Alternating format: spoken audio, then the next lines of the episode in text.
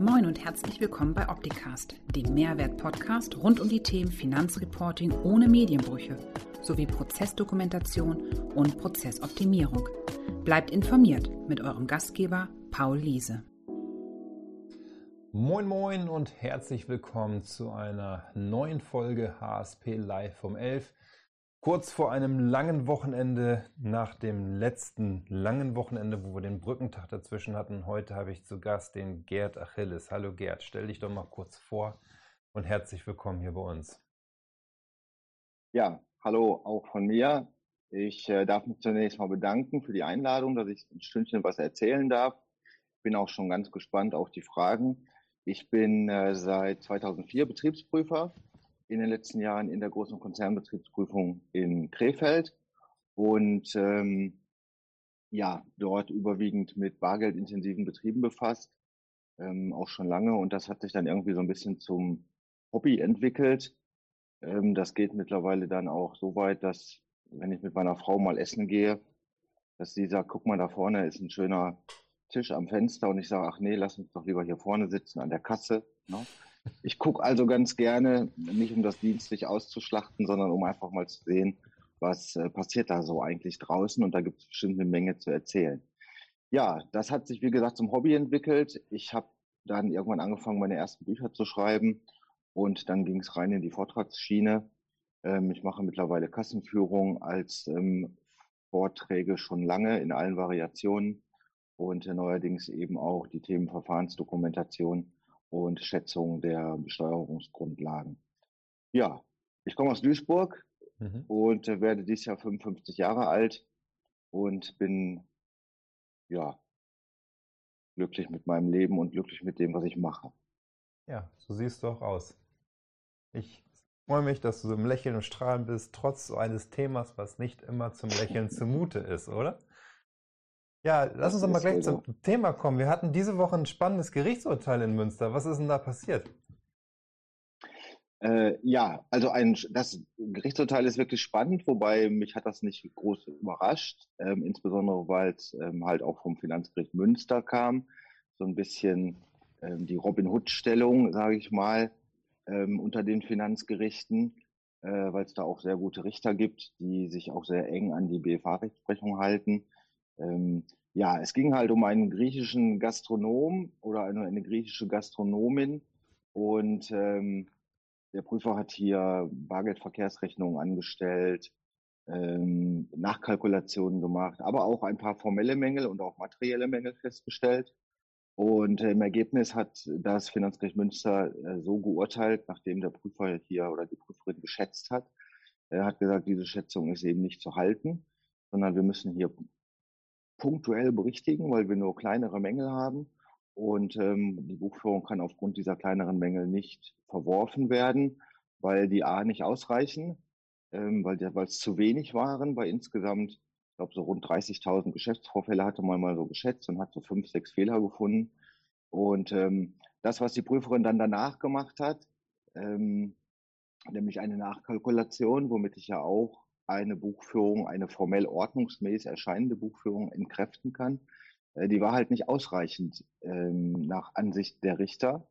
Und der Sachverhalt im Urteil gibt jetzt nicht so, ähm, in meinen Augen noch nicht ganz so viel her, dass ich es vollständig beurteilen könnte. Aber das, was man ähm, sehen kann, ist schon, dass es auf der Linie der BFH-Rechtsprechung liegt.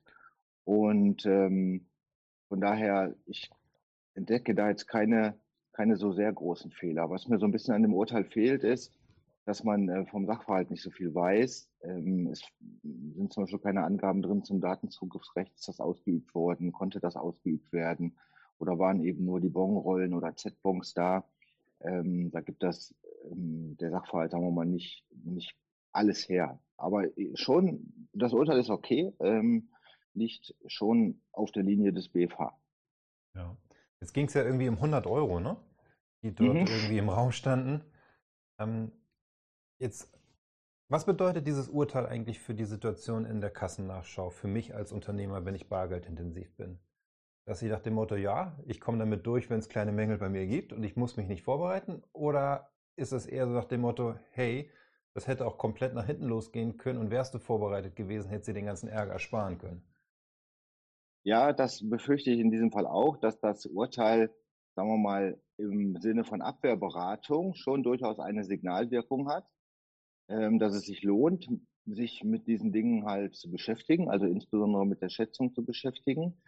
Ich glaube aber auch, wenn ich mir angucke in dem Urteil, wie hoch die Rohgewinnaufschlagssätze da in diesem Fall sind, ich glaube, es hätte hier auch deutlich nach hinten losgehen können, wenn nämlich der zuständige Prüfer hier ähm, exakter kalkuliert hätte, dann wäre es auf die formellen Mängel unter Umständen nicht mehr angekommen, weil dann vielleicht eine Kalkulation vorgelegen hätte, die beweiskräftig ist und die im Sinne von 158 AO durchaus ausgereicht hätte, vielleicht ähm, hier die Buchführung insgesamt zu verwerfen. Okay, das heißt, das war jetzt ein Übungsfall für eine Prüferin, einen Prüfer. Und beim nächsten Mal macht der oder diejenige es anders. Ich glaube, das sind, wir erleben das ja häufiger draußen, dass, ähm, sagen wir mal, beispielsweise formelle Mängel nicht ordnungsgemäß ähm, dokumentiert werden oder auch materielle Mängel und äh, dass dann der Paragraph 158 AO nicht so sauber abgeprüft wird, wie man den abprüfen müsste. Mhm. Und deshalb nochmal liegt ganz auf der Linie des BFH, der eben sagt, ähm, ich muss halt die Mängel, die ich habe, gewichten und muss dann zum Ergebnis kommen, ich habe eine punktuelle Korrektur, Buchführung ist insgesamt noch formell ordnungsmäßig oder ich habe vielleicht sogar eine vollständig ordnungsmäßige Buchführung und dann muss der Prüfer aber hingehen und muss sagen, das, was du da formell aufgezeichnet hast, das ist sachlich falsch und das kann ich dir widerlegen. Ja, mhm. ähm, und dann muss ich aber eine beweiskräftige Nachkalkulation haben oder eine andere beweiskräftige Methode. Und dann kriege ich diese Buchführung unter Umständen auch kaputt, obwohl es formell erstmal super aussieht. Und deshalb glaube ich oder ich befürchte fast, dass das da draußen die falsche Signalwirkung hat, dass die Unternehmer sagen, ach, so ein paar Mängel kann ich mir leisten, das ist gar nicht so schlimm. Finanzgericht Münster hat ja gesagt, passiert nichts. Ne? Ja. Und genauso ist es nicht. Ne? Also ähm, da muss man schon sehr vorsichtig und differenziert mit diesem Urteil umgehen. Ja, sehen wir genauso. Jetzt ist es ja so, dass eine Kassennachschau sich nicht ankündigt sondern von jetzt auf gleich bekomme ich Besuch und dann wird vielleicht noch ein Testkauf gemacht, was auch immer, und eine Viertelstunde später, nachdem die Pommes verzerrt sind, kommt man rein, weist sich aus und sagt, mal eine Kassennachschau. Ähm, was empfiehlst du den Steuerberatern, wenn sie Mandanten haben, die bargeldintensiv unterwegs sind, um sich auf eine Kassennachschau optimal vorzubereiten? Oder wenn ich jetzt damit anfange, dann äh, bin ich, glaube ich, eine Stunde mindestens tätig hier. Ähm, es gibt, sagen wir mal, ich habe das auch in meinen Büchern zum Beispiel drin, es gibt so ganz gute Checklisten, auch ähm, draußen frei verfügbar, wenn man im Internet mal sucht, Checkliste, Kassennachschau und so weiter, ja. da findet man was. Ähm, für mich ist immer wichtig, dass ich, sagen wir mal, schon mal einen guten Einstieg habe. Also wir haben ja schon häufig die Problematiken, dass beispielsweise der Unternehmer gar nicht vor Ort ist. Ja. Und ähm, das heißt, bei mir steht immer so der Schutz des Mitarbeiters erstmal im Vordergrund, weil der Mitarbeiter auch nicht weiß, was mache ich jetzt eigentlich. Ne? Wenn ich dem Prüfer was gebe an Unterlagen, ähm, ja, was macht der Chef dann mit mir? Ne? Und wenn ich dem nichts gebe, was macht der Prüfer mit meinem Chef? Ja, und diese, diesen gordischen Knoten muss man versuchen, irgendwie aufzulösen. Ja? Und da sind halt klare Arbeitsanweisungen, auch für eine Kassennachschau, schon ähm, sehr wichtig. Ja, also das heißt, ich muss mir vorher gut überlegen, das gegebenenfalls auch als Teil der Verfahrensdokumentation beschreiben, ähm, wie denn der Mitarbeiter oder der Unternehmer sich im Rahmen einer Kassennachschau verhält, welche Unterlagen sollten vor Ort sein, ähm, wie kann ich so eine Kassennachschau, sagen wir mal, respektvoll dann auch ähm, beginnen und was muss ich eigentlich vorlegen, um halt die Überleitung in die Betriebsprüfung zu vermeiden. Mhm. Und ähm, ja, dazu gehört zum, zunächst mal, dass ich ähm, beispielsweise eine Prüferrolle einrichte, dass ich dem Prüfer ermögliche, ruhig mal an die Kasse zu gehen und sich anzugucken, wie arbeitet die Kasse, äh, wo bekomme ich beispielsweise ein Programmierprotokoll her. Ähm, dann gibt es mit Sicherheit eine Verfahrensdokumentation, die ich oder sollte es eine geben, die ich zur Verfügung stellen kann. Ähm, ich muss mal gucken, welche Daten gebe ich überhaupt dem Prüfer.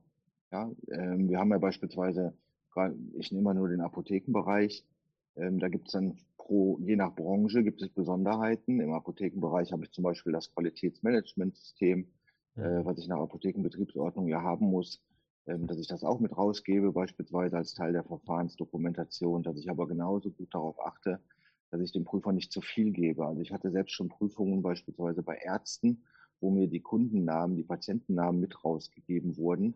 Und äh, das sollte nicht passieren. Ne? Wir haben Berufsgeheimnisträger. Die Daten dürfen, also müssen gar nicht rausgegeben werden, hat der Prüfer gar kein Anrecht drauf. Und die sollten auch mit Hinblick auf Paragraph 203 Strafgesetzbuch nicht rausgegeben werden, weil der Arzt, der Berufsgeheimnisträger sich ja selbst strafbar macht, wenn er diese Daten weitergibt. Ja. Und so gibt es halt relativ viele Punkte, die man im Rahmen der Kassennachschau beachten sollte. Ich empfehle auf jeden Fall immer, ähm, sowas mal mit dem Steuer, äh, mit dem Steuerpflichtigen einmal durchzutesten, einmal mal durchzuspielen vor Ort. Was könnte der Prüfer verlangen? Wie reagiere ich darauf? Und ähm, ja, also da gibt es, ähm, sagen wir mal, relativ viele Punkte. Ermittlung betrieblicher Abläufe vor Ort. Das ist im Grunde genommen das, worauf auch die Prüfer, äh, sagen wir mal, geschult werden, dass sie vor Ort gucken, welche Arten von Geschäftsvorfällen gibt es, wie werden die erfasst, gibt es elektronische Aufzeichnungen, gibt es Papieraufzeichnungen, wird hinterher noch nachträglich vielleicht in die Kasse eingetragen, was man mit TSE ja nicht mehr darf. Mhm. Und wie gesagt, da gibt es ganz, ganz viele Dinge, die man da beachten muss. Das heißt, im Kern geht es eigentlich erstmal um das Thema Vorbereitung. Sich ja. mit dem Mandanten hinsetzen und sagen, hey, es gibt das Thema Kassennachschau und es kann passieren, dass von jetzt auf gleich jemand bei dir ins Geschäft kommt und du bist nicht da. Was ist dann und wie können wir dich und deine Mitarbeiter vorbereiten? Und ähm, ich denke mal, erstmal geht es ja darum, auch, glaube ich, die Situation zu entstressen. Ne? So. Ja. Und deswegen also, finde ich es auch eigentlich sehr wichtig, dass es nicht nur darum geht, aus, aus Steuerberatersicht den Unternehmer zu schulen, sondern auch dessen Mitarbeiter, die in Vertretung des Unternehmers im Geschäft sein könnten, und denen zu sagen, hier ist die Kasse, hier ist die Schublade, da ist der USB-Stick, da ist zum Beispiel die komplette Dokumentation drauf. Ja, weil dann hat man schon mal was und weiß, was man machen kann. Also ich kann ja mal ein schönes Beispiel nennen aus meinem Umfeld. Ähm, da, wo ich schon mal ab und zu, im Moment ja leider nicht, aber wo ich schon mal ab und zu verkehre, da ist eine Unternehmerin, die ähm, sehr strikt versucht, die Anforderungen der Finanzverwaltung einzuhalten. Die schult sich auch regelmäßig. Und ähm, wenn du da reinkommst, dann kommst du an so eine Theke. Das ist so ein, äh, so ein Golfclub. Also ich golfe nicht selber, aber ich gehe da schon mal gerne essen. Mhm. Und ähm, dann steht auf der Theke ähm, so ein schönes Schild in so einem Acrylständer. Ähm, liebe Gäste, so die letzte Runde, bevor man nach Hause fährt, da war es dann immer so halt so üblich, dann haben die nochmal drei Bierchen getrunken und dann haben die zehn Euro auf die Theke gelegt und damit war gut. Und die bittet halt da auf diesem Flyer ausdrücklich darum, das nicht mehr zu machen wegen der Belegausgabepflicht. Und wenn man sowas als Kassennachschauer sieht, da ist man schon hoch beeindruckt, ne? weil äh, sowas habe ich noch nie gesehen. Ne? Ja. Und äh, das sind so viele kleine Dinge, wo, wenn, wenn der Prüfer irgendwo hinkommt und sieht, hm, guck mal, die ähm, arbeiten mit, die, ich habe hier nicht den Eindruck, dass hier was verborgen werden soll, äh, das ist schon immer gut. Ne? Und ein gutes Prüfungsklima schaffen, ähm, ist schon immer sehr sinnvoll. Ja, und auch in den Fällen, ich kann ja als Unternehmer sagen, ähm, ich lehne die Kassennachschau ab. Ja, das zieht ja nicht unbedingt jetzt irgendwelche Durchsuchungsmaßnahmen nach sich. Die sind ja im Rahmen der Kassennachschau sowieso verboten.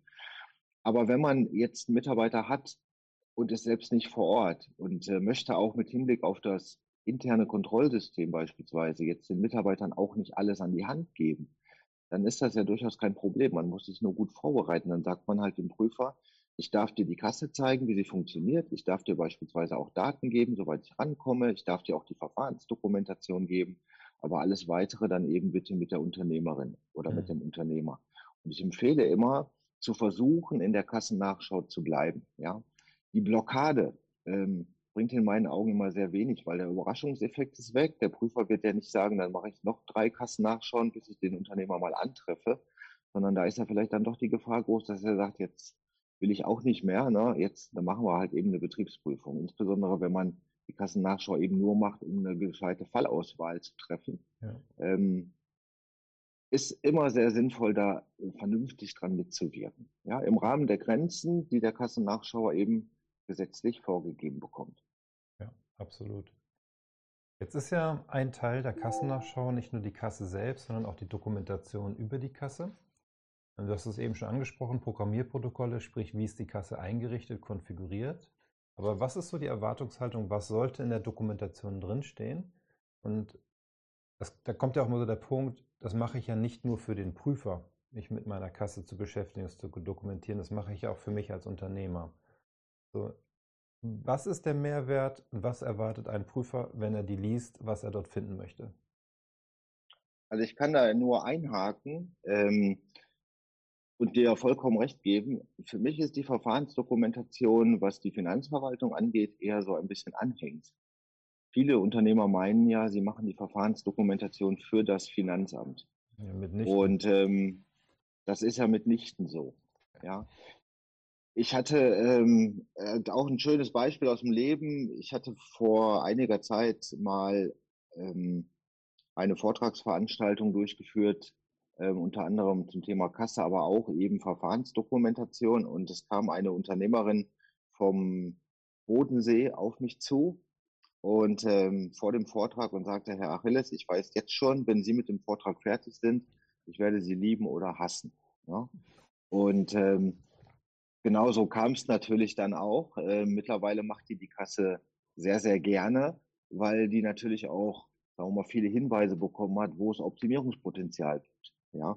Und äh, sie hat durch die Verfahrensdokumentation, dadurch, dass sie sich damit beschäftigt hat, viele Fehler festgestellt, die sie gemacht hat.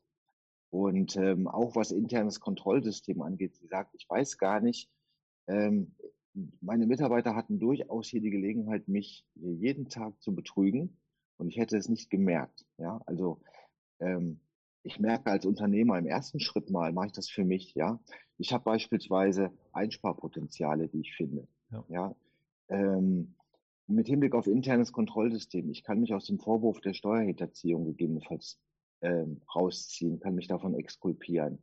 Ähm, ich optimiere meine betrieblichen Prozesse.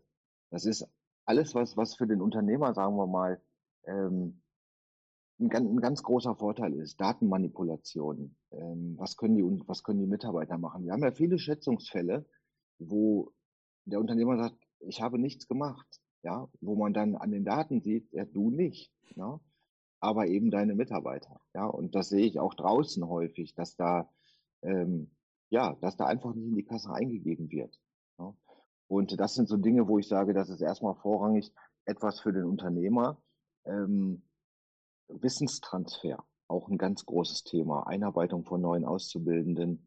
Ähm, ein Mitarbeiter kündigt vielleicht mal. Ja, dann kann ich dem die Verfahrensdokumentation geben und sagt ihm hier, da steht drin, was du machen musst. Ja, auch das hat auch ein Stück weit Verbindlichkeit, gegebenenfalls Teil des Arbeitsvertrags auch für den Steuerberater eine ganz große Hilfe, so eine Verfahrensdokumentation. Er bekommt Einblicke in die betrieblichen Prozesse, die er eigentlich normalerweise nicht hat. Ja. Mhm.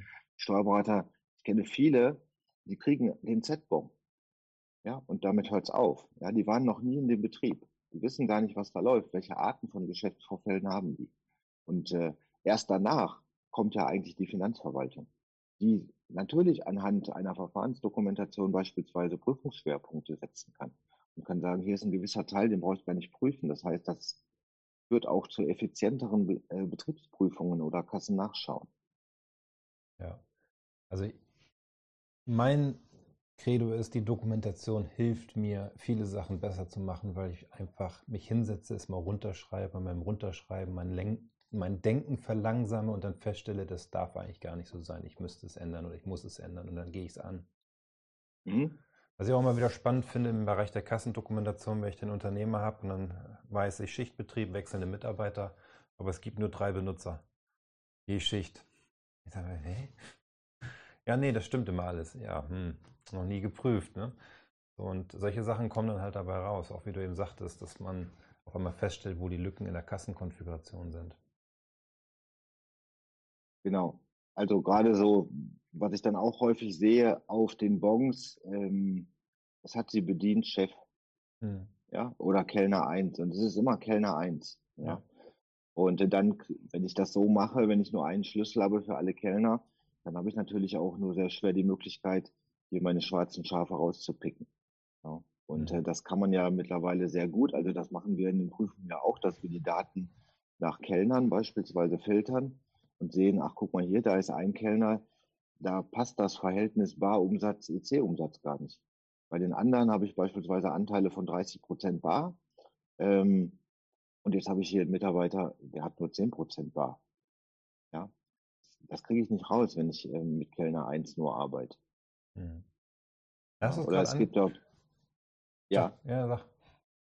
Nein, ich hatte auch neulich, gibt es einen, einen, schönen Fall, äh, da stellte sich dann im Nachhinein raus, das war wohl gang und gäbe, ähm, dass die Mitarbeiter nur die Speisen in die Kasse eingegeben haben, sind dann zum Tisch gegangen, haben abgerechnet und haben dann gesagt, ach, Entschuldigung, ich habe die Getränke vergessen, darf ich die eben hinten drauf schreiben? Ja, ja, natürlich dürfen sie das, weil den Gast interessiert es im Grunde genommen auch nicht wirklich. Und ähm, das kriegt dann die Betriebsprüfung raus, weil sie sieht, da gibt es ganz, ganz viele Speisen, ähm, wo sechs, sieben, acht Leute an einem Tisch gesessen haben und da sind gar keine Getränke verbucht. Und ähm, das hatte Methode. Ne? Da haben sich dann Kellner zusammengetan, die haben das so gemacht und hatten, hatten ein schönes Trinkgeld. Ne? Und der mhm. Unternehmer hat es nicht gemerkt. Mhm. Zum Thema Prüfung. Du hast mir erzählt, ihr habt jetzt eine neue Software, um Kassendaten zu prüfen. Äh, genau. Wir haben die Software noch nicht. Also es lief ein Ausschreibungsverfahren ähm, zentral über Nordrhein-Westfalen, aber alle Bundesländer werden das übernehmen. Ähm, man wollte eine neue Prüfsoftware, um die Kassennachschauen halt, sagen wir mal, gut vorzubereiten. Wenn ich jetzt nur einen Testkauf mache, bin ich ja noch nicht im Verfahren der Nachschau, ja. weil der Prüfer sich noch nicht ausgewiesen hat. Und ähm, das ist im Grunde genommen so ein zwei, zweistufiges Verfahren, äh, nennt sich Amadeus Verify. Mhm. Und ähm, ich habe also hier die Möglichkeit, A, selber auch als Unternehmer, ähm, also das ist frei verfügbar, dieses Tool, ähm, wird für die Finanzverwaltung etwas anders aufbereitet, klar, ne? Aber ich habe hier als Unternehmer durchaus die Möglichkeit, meine Kassendaten selber zu prüfen, zu gucken, passt das, ne? äh, TSE-Absicherung und so weiter. Und ähm, es gibt dann auch wahrscheinlich so eine kleine App auf ein Diensthandy oder auf ein zusätzliches Gerät für die Prüfer, dass man beispielsweise auf dem Bon den QR-Code einlesen kann und relativ viel schnell feststellt, passt das hier oder passt das nicht. Und das Schöne daran ist, ich brauche dafür gar nicht mehr raus, weil wir kriegen ja auch viel Kontrollmaterial aus Betriebsprüfungen. Da ist dann eine Bewertungskostenrechnung drin oder irgendwas, wo so ein QR-Code drauf ist. Und mhm. dann wird ja mal eben kurz gescannt und das ist natürlich dann auch, sagen wir mal, für die Prüfer super, weil man hat natürlich eine viel bessere Fallauswahl. Ja. Ähm, Früher sind wir, oder wir gehen ja jetzt im Moment noch häufig raus, stellen nichts fest und äh, dann hat man schon mal so eine erste Filterung. Ja, dass man sagt, ich habe jetzt hier zehn Bons von zehn Unternehmern und bei zwei Bons passt es nicht und dann gehe ich genau dahin. Ja. Also diese Prüfsoftware wird derzeit noch getestet. Wahrscheinlich gibt es noch die eine oder andere Anpassung. Mhm. Ich gehe aber davon aus, dass die ab Sommer, Spätsommer dann wahrscheinlich auch äh, flächendeckend im Einsatz sein wird. Spannend. Und damit könnt ihr dann auch die TSE verproben, sagtest du, ne? Ja, die läuft also völlig autark von IDEA. Wir prüfen ja im Moment mit IDEA. Ja. Es wird, das heißt, es wird die Möglichkeit geben, die Kassendaten demnächst in dieses Tool einzuladen. Mhm. Und äh, damit werden die TSE-Funktionalitäten geprüft, werden Lücken erkannt in den Transaktionsnummern und so weiter, wenn da irgendwas ist. Und danach besteht dann wohl auch die Möglichkeit, also ich habe selber ähm, ja noch nicht testen können, aber danach besteht halt die Möglichkeit, die Daten von da nach IDEA zu exportieren und äh, dort halt weiterzuarbeiten. Also eigentlich für die Prüfer ein tolles Tool. Ja, bin gespannt. Ich finde es auch interessant mit der Rückwärtsbetrachtung. Ne? Normale Betriebsprüfung bei einem anderen Unternehmen hat gar nichts mit der Kassensituation zu tun. Findest einen Beleg, wird gescannt, ah, bei dem müssen wir vorbei eine Kassennachschau machen. Schließt sich der Kreis. Ja. ja. ja. Sehr spannend. Jetzt habe ich die ganze Zeit Fragen gestellt. Du hast keine Fragen gehabt. Ist das immer noch so oder? Ähm, ja, mich würde interessieren, ähm, weil das draußen, das ist immer ein ganz großes Thema, ähm, gerade auch beispielsweise mit Hinblick auf die Richterinnen und Richter des Finanzgerichts Münster, die da ganz gut unterwegs sind, äh, das Thema Verfahrensdokumentation ist ja in der Rechtsprechung noch nicht so wirklich geklärt. Mhm. Äh, wir haben, also das Thema Verfahrensdokumentation ist ja in der Finanzverwaltung äh, seit über 40 Jahren bekannt. Zugegebenermaßen hat das früher nie einer wirklich geprüft. Ne? Also da ist selten mal reingeschaut worden oder ja. geschweige denn überhaupt erstmal angefordert worden. Und ich kann mir das, sagen wir mal, sehr gut ableiten aus dem Gesetz, dass sowas sein muss und auch äh, nicht nur die GOBD als Verwaltungsanweisung, sondern auch beispielsweise die IDWRS Fight ähm, sei es jetzt eins, zwei, drei oder fünf beispielsweise, sprechen ja auch von der Verfahrensdokumentation, aber eben auch, ja, auch aus handelsrechtlicher Sicht. Das heißt, das ist halt nicht nur Steuerrecht. Hm. Und ähm, ich finde es immer wieder interessant, weil die, das Erfordernis der Verfahrensdokumentation wird ja häufig bestritten. Und ähm, ich finde es dann auch immer spannend, wie ähm, die, ich sage jetzt mal in Anführungsstrichen, die Gegenseite diese Thematik sieht. Welche Erfahrungen habt ihr da in Diskussionen mit Steuerberatern? Wird das Erfordernis da gesehen oder macht man es im Grunde genommen, weil die Finanzverwaltung es haben will? Sowohl als auch. Das ist eigentlich ganz spannend, das ähm, so zu beobachten, wie sich der Markt dort auch entwickelt oder wie sich die Kanzleien dort entwickeln. Es gibt Kanzleien, die sprechen ihre Mandanten an und weisen darauf hin, Verfahrensdokumentation ist gefordert. Und der Mandant sagt, ja, was passiert, wenn ich es nicht habe? Dann sagt der Steuerberater das und das und sagt der Mandant, ja, will ich nicht, lasse ich drauf ankommen. So. Und dann fehlen dem Steuerberater auch die Argumente. Ne? Dann ist auch so dieses Thema Motivation, etwas mit dem Mandant machen zu wollen, ist dann die Angst vor der Betriebsprüfung. Und dann sagt der Mandant, wenn er das Risiko abschätzen kann, ja, die Angst nehme ich in Kauf. Deswegen sagen wir ja auch, also ja, mein Team der HSP und auch alle, die mit uns unterwegs sind in den Partnerschaften, eine Verfahrensdokumentation ist eigentlich eine Mehrwertdokumentation. Also muss ich als Berater das beim Mandanten als Mehrwert platzieren, indem ich sage, hey, wir schreiben mal deine Prozesse auf, wie du aktuell arbeitest. Im Nebenergebnis entsteht auch eine Verfahrensdokumentation für den Prüfer. Aber im Primärergebnis wissen wir, wie deine Prozesse heute organisiert sind und wie wir sie künftig optimieren können, in der auch Zusammenarbeit zwischen Mandant und unserer Kanzlei. So, und die Kanzleien, die das für sich auf, dem, auf der Agenda haben und sagen, ich möchte in die Digitalisierungsberatung gehen, ich möchte in die Prozessoptimierung gehen, die sind mit dem Thema erfolgreich und die haben auch weniger das Problem, das beim Mandanten zu platzieren und das Verständnis abzuholen, dass das sinnvoll ist. Weil der Mandant sofort den Mehrwert für sich erstmal sieht. Und das ist auch so die Frage an dich an der Stelle. Was erwartest du in einer Verfahrensdokumentation? Erwartest du eine Auflistung, welche Software im Einsatz ist, welche Server, welche PCs und wo der Server steht? Oder erwartest du nicht viel eher eine Dokumentation, am besten noch visualisiert, wie die Abläufe im Unternehmen sind, was passiert bei der Angebotsschreibung, wie funktioniert eine Kalkulation, was passiert nach der Kalkulation? Ist es nicht eher das, was du sehen willst, um danach auch zu wissen, okay, Kalkulation macht ihr so und so und dafür verwendet ihr das Werkzeug und dort liegen die Daten? Und das ist immer so die Frage, wie gehe ich ran an das Thema? Habe ich einen festen Fahrplan, wo ich einfach nur ein Formular ausfülle und sage, die Software und da ist der Server? Oder sage ich prozessgetrieben in die Dokumentation, um nachher auch den Mehrwert rauszuholen? Also wenn ich die Verfahrensdokumentation anfordere, ich sage mal, ich schaue sie mir erstmal an. Ja, ich verschaffe mir erstmal einen Überblick. Ähm, Hintergrund ist ja, ich sage mal, ähm, die Verfahrensdokumentation ist ja kein Selbstzweck. Also wer jetzt sagt, ich nehme jetzt irgendeine Musterverfahrensdokumentation, schreibe da meinen Namen drauf und bin dann fertig, der kann es auch lassen. Ja, äh, das ist keine Verfahrensdokumentation, weil wenn ich sowas mache, dann muss ich auch danach leben. Und deshalb sage ich auch immer, fang klein an. Ja, das ist wie in der Schule. Ja, wenn ich dafür vom Prüfer äh, ein Ausreichend bekomme, dann ist das immerhin noch mehr, als wenn ich ein Ungenügend bekomme oder ich habe nicht abgegeben. Ja, ja. Äh, von daher würde ich immer sagen, schon mal klein anfangen. So. Und ähm, für mich ist immer der Hintergrund, dass sich die Geschäftsvorfälle in ihrer Entstehung und Abwicklung verfolgen lassen müssen. So steht es im Gesetz. Und äh, wenn der Unternehmer mir das plausibel machen kann, äh, die Entstehung bis hin zur Abwicklung, und da sind beispielsweise keine Lücken, dann und er kann mir das beispielsweise mündlich erklären, ist das ja auch in Ordnung. Ja. ja. Ähm, ich habe ja einen Amtsermittlungsgrundsatz.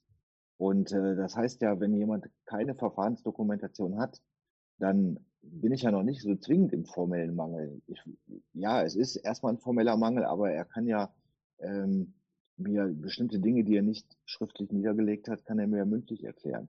Ja, ähm, manche gehen jetzt dazu über, die machen Videos.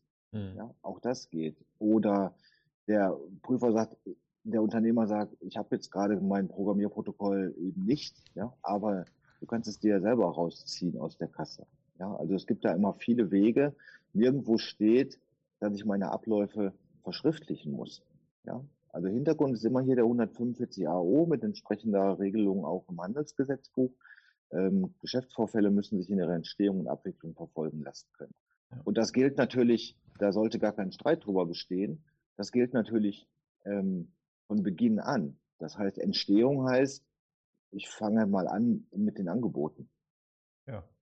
Also ja, ich fange immer, mit der, ich fang immer an mit der Anfrage vom Kunden. Wenn die ja. in mein Unternehmen kommt, dann geht der Prozess los. So. Dann habe ich auch schon einen Geschäftsbrief. Ja. ja, das ist ja schon. Und dann, dann da muss ich eigentlich ansetzen, ja. Und äh, der Knackpunkt für uns ist ja eigentlich immer, um jetzt mal im Bargeldbereich zu bleiben, ist die Kasse selbst. Ja, weil da oben gehen Geschäftsvorfälle rein. Ich sag mal, zehn Geschäftsvorfälle gehen da rein, drei vielleicht nicht. Ja, weil der Unternehmer sagt, drei packe ich mal an eine Seite, die gebe ich gar nicht in die Kasse ein. Und, äh, oder der Mitarbeiter. Ja, das heißt, das muss ich schon durch das IKS schon ausschließen, dass hier jetzt an dieser Stelle schon das erste vorbeigeht, was überhaupt nicht in der Kasse drin ist. Und dann habe ich oben meine Kugelchen, die in die Kasse reinfließen, meine Geschäftsvorfälle. Und dann ist ja für mich die Frage als Prüfer, was kommt denn da unten an der Schnittstelle eigentlich raus? Hm. Kommen da noch alle an? Hm. Oder ist da irgendwas, beispielsweise durch Trainingsbuchungen und so weiter, was da unten gar nicht ankommt? So, das heißt, die Verfahrensdokumentation zieht sich auch durch die Kasse durch. Ja. Und da möchte ich schon wissen, wie sind die Prozeduren, wie läuft das ab? Ne? Und äh, das sind, ist dann so ein Punkt, wo es, sagen wir mal, wo die mündliche Erklärung aufhört. Das, das kann der Unternehmer ja nicht mehr. Mhm. Ja, da ist er aber auch, das muss man auch sagen, da ist er natürlich auf die Mithilfe des Kassenherstellers, des Kassenanbieters angewiesen. Ja, das, und da müssen die Kassenhersteller mitwirken und ja. äh, so überwiegend tun die das auch. Ja, da gibt es immer wieder welche, wo es nicht funktioniert. Ne? Wir haben es ja jetzt auch wieder gesehen, ähm, kürzlich bei den äh, Steuerhinterziehungsverfahren, ähm, diese Chinesenkassen. Ne? Ähm, aber sagen wir mal, die meisten Kassenhersteller arbeiten da ja schon gut mit.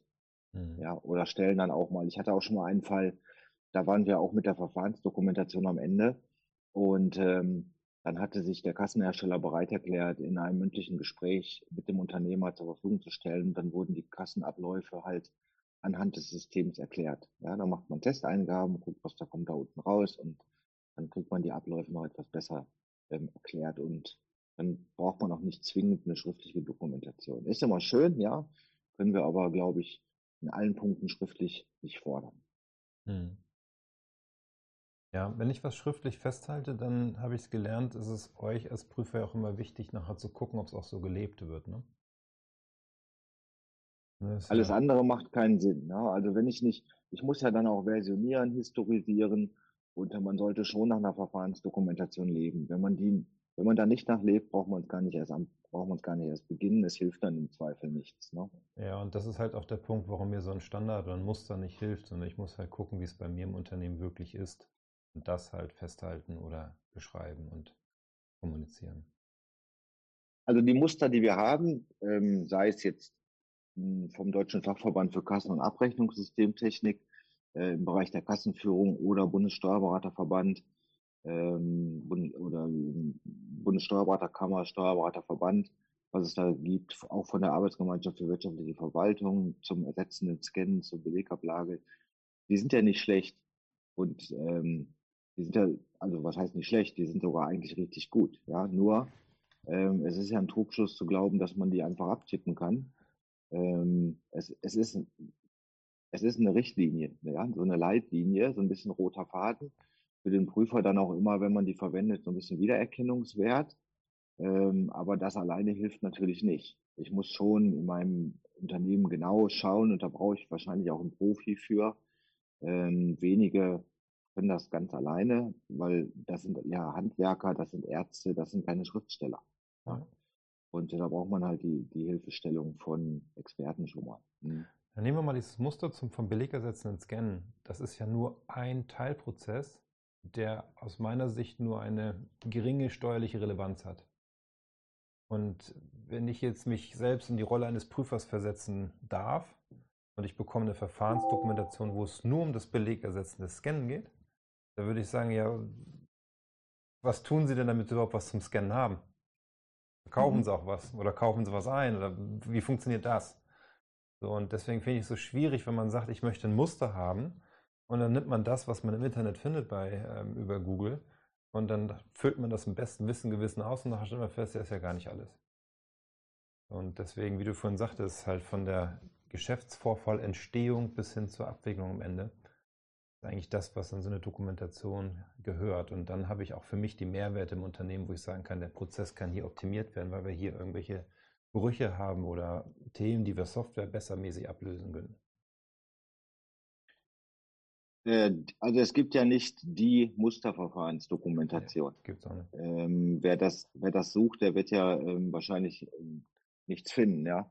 Ähm, insbesondere, weil es ja dann noch mal Besonderheiten je nach Geschäftsfeld gibt. Ja, der, der Arzt hat mit Sicherheit eine völlig andere Verfahrensdokumentation als der Apotheker ja, oder der Gastwirt. Ja. Und deshalb sage ich immer, teilt euch die Prozesse so ein bisschen auf. Ja, wir sprechen ja immer von sachlogischen Prozessen. Ja, also das ist Belegeingang, Belegausgang äh, oder Rechnungseingang, Rechnungsausgang. Das ist Kasse, das ist ersetzendes Scannen. Äh, da gibt es viele, viele Prozesse und da muss ich halt in jedem Bereich muss ich gucken, brauche ich dafür eine Verfahrensdokumentation, ähm, gegebenenfalls eine separate. Äh, das geht ja schon los in der Gastronomie. Ähm, in dem Moment, wo ich eine Schankanlage benutze, dann habe ich für die Schankanlage ja nochmal was Separates. Mhm. Und da muss ich auch immer gucken, ähm, was gibt's da zu dokumentieren? Äh, muss ich das am Ende vorlegen? Unterliegen diese Daten dem Datenzugriffsrecht und so weiter? Also das alleine hinzubekommen, halte ich für ähm, schwierig. Das geht vielleicht, wenn man nur Papieraufzeichnungen hat, kriegt man das vielleicht noch hin und vielleicht eine kaufmännische Vorbildung. Aber ansonsten wird das schwierig. Ja, schon über eine halbe Stunde miteinander. Gibt es aus deiner Sicht noch etwas wirklich Wissenswertes, was unsere Zuhörer, Zuschauer zum Thema Kassenführung und Dokumentation wissen müssen? Ja, also da gibt es natürlich äh, eine Menge. Ich, vielleicht darf ich ähm, das mal ähm, vorwegnehmen. Ich, ich schreibe gerade nochmal an einem Buch und ja. ähm, bin mittlerweile in der, in der Endphase, sagen wir mal so. Mhm. Und äh, ich muss da jetzt auch schon wieder anfangen zu kürzen, weil ich bin mittlerweile bei 600 Seiten. Okay. Ähm, zur Kassenführung, ähm, ja, mit vielen Hinweisen, Anlagen. Das soll so eine Art Standardwerk werden, wo man aber auch dann alles drin hat. Mhm. Wenn da ein Verweis ist auf die GOBD, dann findet man auch die GOBD da drin mhm. oder äh, wichtige BMF-Schreiben. Ähm, also ich sag mal, das Problem ist häufig, dass nach hinten raus eigentlich relativ viel gut läuft, aber vorne läuft es schon falsch. Mhm. Weil die Fehler, die Fehler macht nicht der Steuerberater. Ähm, da kann mal eine Fehlbuchung passieren, ja. Ähm, die Fehler macht der Unternehmer an der Kasse oder der Mitarbeiter. Und deshalb halte ich das für ganz, ganz wichtig, dass die Steuerberater in die Betriebe gehen und sich genau anschauen, welche Arten von Geschäftsvorfällen gibt es hier, was verkaufst du, welche Dienstleistungen hast du und welche Aufzeichnungspflichten sehe ich dafür. Mhm. Ähm, ganz, ganz großes Thema hier beispielsweise Aufzeichnung von Namen, von Kundennamen. Muss ich das? Was ist mit Aufzeichnung von Mitarbeiternamen, die ähm, beispielsweise in der Apotheke selbst Waren entnehmen. Die nehmen wir mit so, so einer Creme mit nach Hause oder Hustenbonbons und so weiter. Was ist mit Mitarbeiterrabatten? Ja, mhm. weil wir haben einen Rabattfreibetrag. Mhm. Das sind alles so Dinge, die ähm, häufig gar nicht beachtet werden, weil der Steuerberater teilweise gar nicht weiß, was passiert da draußen. Ja, man macht eine Kassennachschau bei einem Friseur. Der Steuerberater hat bisher immer nur den Z-Bon gesehen, weil er gesagt hat, das reicht mir ja. Und dann kommt man in den Friseursalon und sieht, da wird Bekleidung verkauft, da wird Schmuck verkauft. Ja, ja was ist das? Ja, sagt der Steuerberater, keine Ahnung. Ich habe das noch nie gesehen. Ja, ja, das ist von einer Freundin. Ja, und dann fängt man an mit Agenturkassen und so weiter und so fort. Ne? Ähm, man muss hier rein in die Betriebe. Ja? Ja. Ich hatte neulich in meiner Heimatstadt, das war auch schön, da wollte ich, ähm, da, das war noch vor Corona, da wollte ich, an der, wollte ich bezahlen in einem Gastronomiebetrieb und ähm, dieser ähm, Gastronomiebetrieb war recht klein, aber die Kellnerin kam nicht. Ne? Die hatte da habe ich gedacht, okay, wenn du nicht zu mir kommst, dann komme ich halt zu dir. Ja, und dann bin ich an die Kasse gegangen und ich hatte schön einen Blick auf den Monitor und da hängt an der Kasse so ein Post. Ja, und auf dem Post-it stand eine Anweisung für die Mitarbeiterinnen, äh, Latte Macchiato bitte immer auf 7% buchen. Ja, ist natürlich vollkommen falsch, ne, weil kommt da schon drauf an, äh, Milchanteil und ähm, ist es to go oder nicht. Ne? Mhm. Und ja, dann gibt man auch schon mal so einen kleinen Hinweis, ne, dass das falsch ist. Beim nächsten Mal war dieser Post-it halt auch nicht mehr da. Aber das sind so Dinge, ähm, wo man halt rein muss in die Betriebe. Ja, ich hatte auch schon mal einen Betrieb geprüft, da ging äh, das Rührei zum Beispiel, war immer außer Haus gebucht. Ja, wo man dann sagt, ja, äh, ich sehe die Leute draußen auch mal mit Rührei rumlaufen. Ja, man muss auch mal da in die umsatzsteuerlichen Geschichten reinschauen. Ist das alles richtig programmiert? Ja. Also es gibt da ganz viele Dinge, wo man, sagen wir mal, zu, ähm, zu Beginn schon gucken muss. Und Unternehmer machen Fehler. Das ist gar keine Frage. Auch Prüfer machen Fehler. Ja. Ähm, ich glaube, es ist sehr, sehr schwierig, einem Unternehmer nahezubringen, dass er 182, 183, 184 Texte von der GOBD beachten muss. Da würde ich mal fast sagen, der gewöhnliche Handwerker beispielsweise, der kann das vielleicht nicht. Ja, das mhm. heißt, formelle Fehler werden immer da sein. Und ähm, dann ist es für mich halt wichtig, wenn schon formelle Fehler da sind und der Prüfer kommt gegebenenfalls hier in die Schätzungsbefugnis, dann muss ich was in der Hand haben, um die materielle Richtigkeit zu gewährleisten. Wenn ich jetzt da draußen nur mit Warengruppen arbeite, ja, wenn ich beim Bäcker nur Brotwaren und Getränke erfasse, wie soll man das nachprüfen, ob das im Ergebnis stimmt? Hm. Wenn ich artikelgenaue Bezeichnungen verwende, beispielsweise ähm, eine Flasche Cola 0,33, habe ich dann genau so in meiner Kasse. Und ich sehe jetzt über die, und ich sehe jetzt über die Inventurwerte.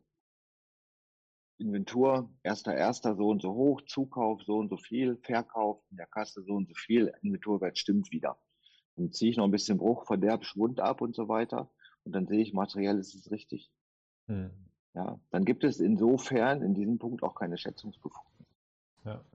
Also geht es hier in der primären Aussage, Steuerberater, bereitet euch vor, geht in die Betriebe, schaut euch an, was dort passiert und schaut dann, ob das, was in der Datenanalyse, was ihr auch selber als Berater machen könnt, so stimmig ist und passt.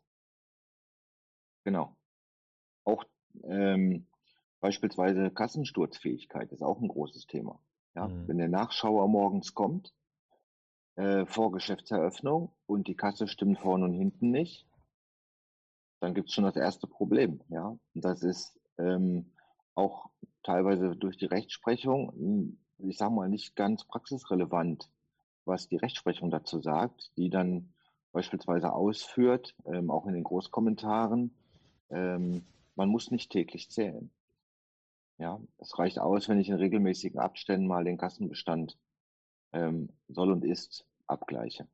Und das mag ertragssteuerlich vielleicht noch irgendwie funktionieren, aber umsatzsteuerlich funktioniert das nicht. Ja, weil je mhm. nachdem, ob ich am Tag, wenn ich jetzt am, am Tag eine Kassendifferenz habe, muss ich mir schon sehr genau Gedanken machen, woher kommt diese Kassendifferenz, weil es nämlich beispielsweise umsatzsteuerwirksam sein kann oder eben auch nicht. Ja. ja, und wenn ich heute eine Differenz habe von plus 10 und morgen minus 20 und am dritten Tag minus 3 und nehme dann irgendwann den Saldo, das kann nicht mehr funktionieren. Mhm. Das kriege ich nicht mehr aufgeklärt. Ja, das stimmt. Ja, also Call to Action ist klar kommuniziert. In die Betriebe anschauen, Prozesse verstehen, optimieren, dokumentieren, Daten analysieren und dem Mandanten helfen, sich richtig vorzubereiten. Auch die Mitarbeiter des Mandanten vorzubereiten, dass wenn ihr vorbeikommt für eine Kassennachschau, kein Stress entsteht, sondern dass in Ruhe durchgeführt werden kann. Und auf jeden Fall, das kann ich immer empfehlen, ähm, warum auf den Prüfer warten, ähm, der vielleicht irgendwelche Mängel feststellt, wenn ich die im Vorfeld abstellen kann.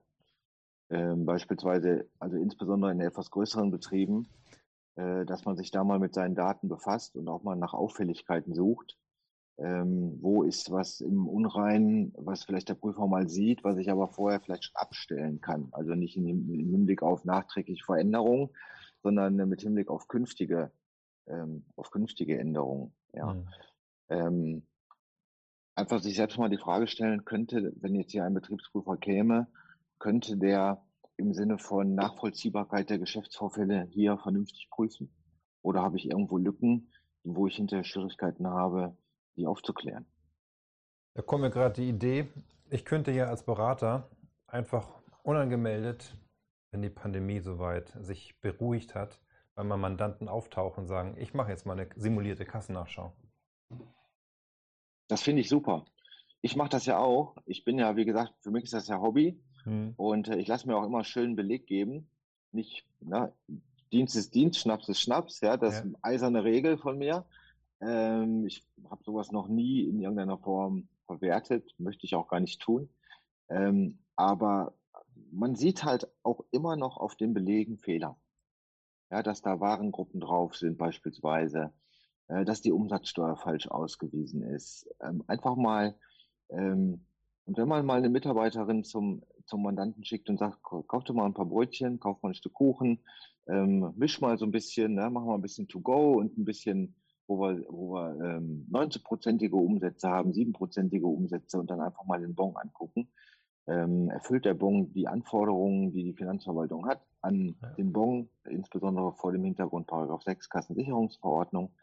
Äh, das kann man durchaus machen, ja. Mal gucken, was unsere Zuschauer, Zuhörer vielleicht berichten demnächst, was sie dann erlebt haben. Ich hatte ja noch gesagt, ich habe noch drei Fragen an dich, beziehungsweise unvollendete Sätze. Und ich ähm, wollte dich jetzt mal bitten, die zu beenden. Der erste Satz wäre, eine saubere Kassenführung ist. Äh, zumindest schon mal die Einhaltung der steuerlichen Ordnungsvorschriften, ähm, sprich alles, was so hinter 100, Paragraph 140 Abgabenordnung kommt, also insbesondere 145 bis 147 Abgabenordnung. Ähm, eine hundertprozentig saubere Kassenführung bin ich mir immer nicht ganz so sicher, ob die jeder so hinbekommt. Aber ähm, das ist dann immer halt die dringende Empfehlung, ähm, sagen wir mal, die materielle Richtigkeit belegen zu können durch mhm. freiwillige Aufzeichnungen. Ähm, es gibt beim Zentralverband des deutschen Handwerks zum Beispiel, wo tolle Leute arbeiten, die wirklich, ähm, sagen wir mal, auch im Steuerrecht sind. Die sind also voll in der Thematik da gibt es tolle Hilfestellungen, tolle Tools. Ähm, ich darf zwei Namen nennen. Ja. Also da, da sind beispielsweise die Frau Jope und der Herr Rothbart tätig, die sehr engagiert sind für ihre Verbände, für ihre Mitglieder mhm. und da wirklich auch versuchen, ähm, ja, den Mitgliedern da wertvolle Hilfestellung zu leisten. Ähm, deshalb diese Seite schon mal durchaus empfehlenswert, mhm. äh, wenn man so ein paar Praxistipps haben möchte. Und ähm, das ist so meine Bitte an die Zuhörer, ähm, weil das in meinen Augen draußen auch schon mal schlecht kommuniziert wird. Natürlich, niemand verpflichtet mich, ähm, da das ein oder andere Freigetränk aufzuschreiben oder mein Verderb aufzuschreiben. Ähm, oder aufzuschreiben, dass mein Biergarten heute eben, dass da nichts los war, weil wir hatten Regenwetter oder wir hatten eine Baustelle vor der Türe. Äh, da verpflichtet mich niemand zu, das zu machen. Aber das sind die Dinge, die dem Unternehmer im Zweifel den Hals retten. Und da, sagen wir mal, in die Beratung so zu gehen, dass man sagt, das braucht man alles nicht. Ja, das mag ähm, formell rechtlich richtig sein, hilft aber im Zweifel nicht. Ja, ich hatte mhm. schon viele Prüfungen, wo ich den Unternehmern angeboten habe, Formell stimmt's nicht. Ich kann die Buchführung verwerfen. Dann bin ich schon mal in der Schätzungsbefugnis im Grunde nach. Und jetzt sprechen wir mal über die Höhe. Und jetzt müssen Sie mir aber helfen. Ja, okay. ja, ich habe aber, ich habe nichts. Ja, ich habe nichts. Ich habe keine Aufzeichnungen. Und dann kommen teilweise exorbitant hohe Schätzungen raus, ähm, wo man auch als Prüfer dann nicht mehr runterkommt. Hm. Ja, weil ich muss mich ja auch erklären im Amt, warum ich eine Schätzung in welcher Höhe mache. Und wenn vom Unternehmer nichts kommt, wir wollen ja, der Prüfer will wissen, ja, nicht nur glauben. Ja, also mhm. gerade diese freiwilligen Dinge, das ist ja so altes Motto, ne? Wer schreibt, der bleibt. Richtig, genau. Nächster Satz. Betriebsprüfungen sind gut für Unternehmen, weil? Weil sie die eine oder andere Schwachstelle aufgezeigt bekommen. Manche hätten auch, glaube ich, ganz gerne mal eine Betriebsprüfung, weil ähm, ich höre das auch schon mal draußen. Ne? Also ich bin ja Betriebsprüfer, aber gleichwohl, äh, wir haben Freunde. Ja? Und die sagen ja auch schon mal, ich mache das so und so. Mein Steuerberater sagt immer, das ist alles so richtig. Und ähm, mir wäre das gar nicht so unlieb, wenn mal einer kommen würde und äh, mir da mal sagen würde, ob das wirklich so richtig ist. Hm. Eine Betriebsprüfung ist für den ehrlichen Unternehmer, der, sagen wir mal, die Nachvollziehbarkeit der Geschäftsvorfälle gewährleisten kann, auch deshalb nicht schlecht, weil wenn man dann so einen Nullfall generiert, weiß man auch, bei mir läuft's gut, ich hab's richtig und die nächsten acht, zehn Jahre, 15 Jahre kommt vielleicht auch keiner mehr. Hm. Für unehrliche Unternehmer finde ich kein gutes Argument für eine Betriebsprüfung, außer aus Sicht der Finanzverwaltung. Das stimmt, ja. So, und die dritte und letzte Frage ist, von Steuerkanzleien erwarte ich? Von Steuerkanzleien erwarte ich, dass sie sich ähm, um ihre Mandanten bemühen. Mhm. Ähm, ich weiß nicht, ob du es gesehen hast. Ähm, ich glaube, gestern zum Beispiel kam ein, ein neues Werk aus der Bundessteuerberaterkammer zur Qualitätssicherung in Steuerberatungskanzleien. Mhm. Und ich wünsche mir eigentlich, dass man die Maßstäbe, die man an seine eigene Kanzlei anlegt, dass man die auch bei seinem Mandanten umsetzt. Vielen Dank. Vielen Dank für deine Zeit. Es war sehr spannend. Ich habe wieder einige Sachen gelernt. Und hier haben wir auch von Philipp im Chat ein Dankeschön bekommen für unseren Talk. Ähm, danke dir, Philipp, für dein Feedback. Und ja, ich wünsche dir ein schönes Wochenende. Danke, dass du dir Zeit genommen hast für das Thema. Und wir bleiben auf jeden Fall im Kontakt.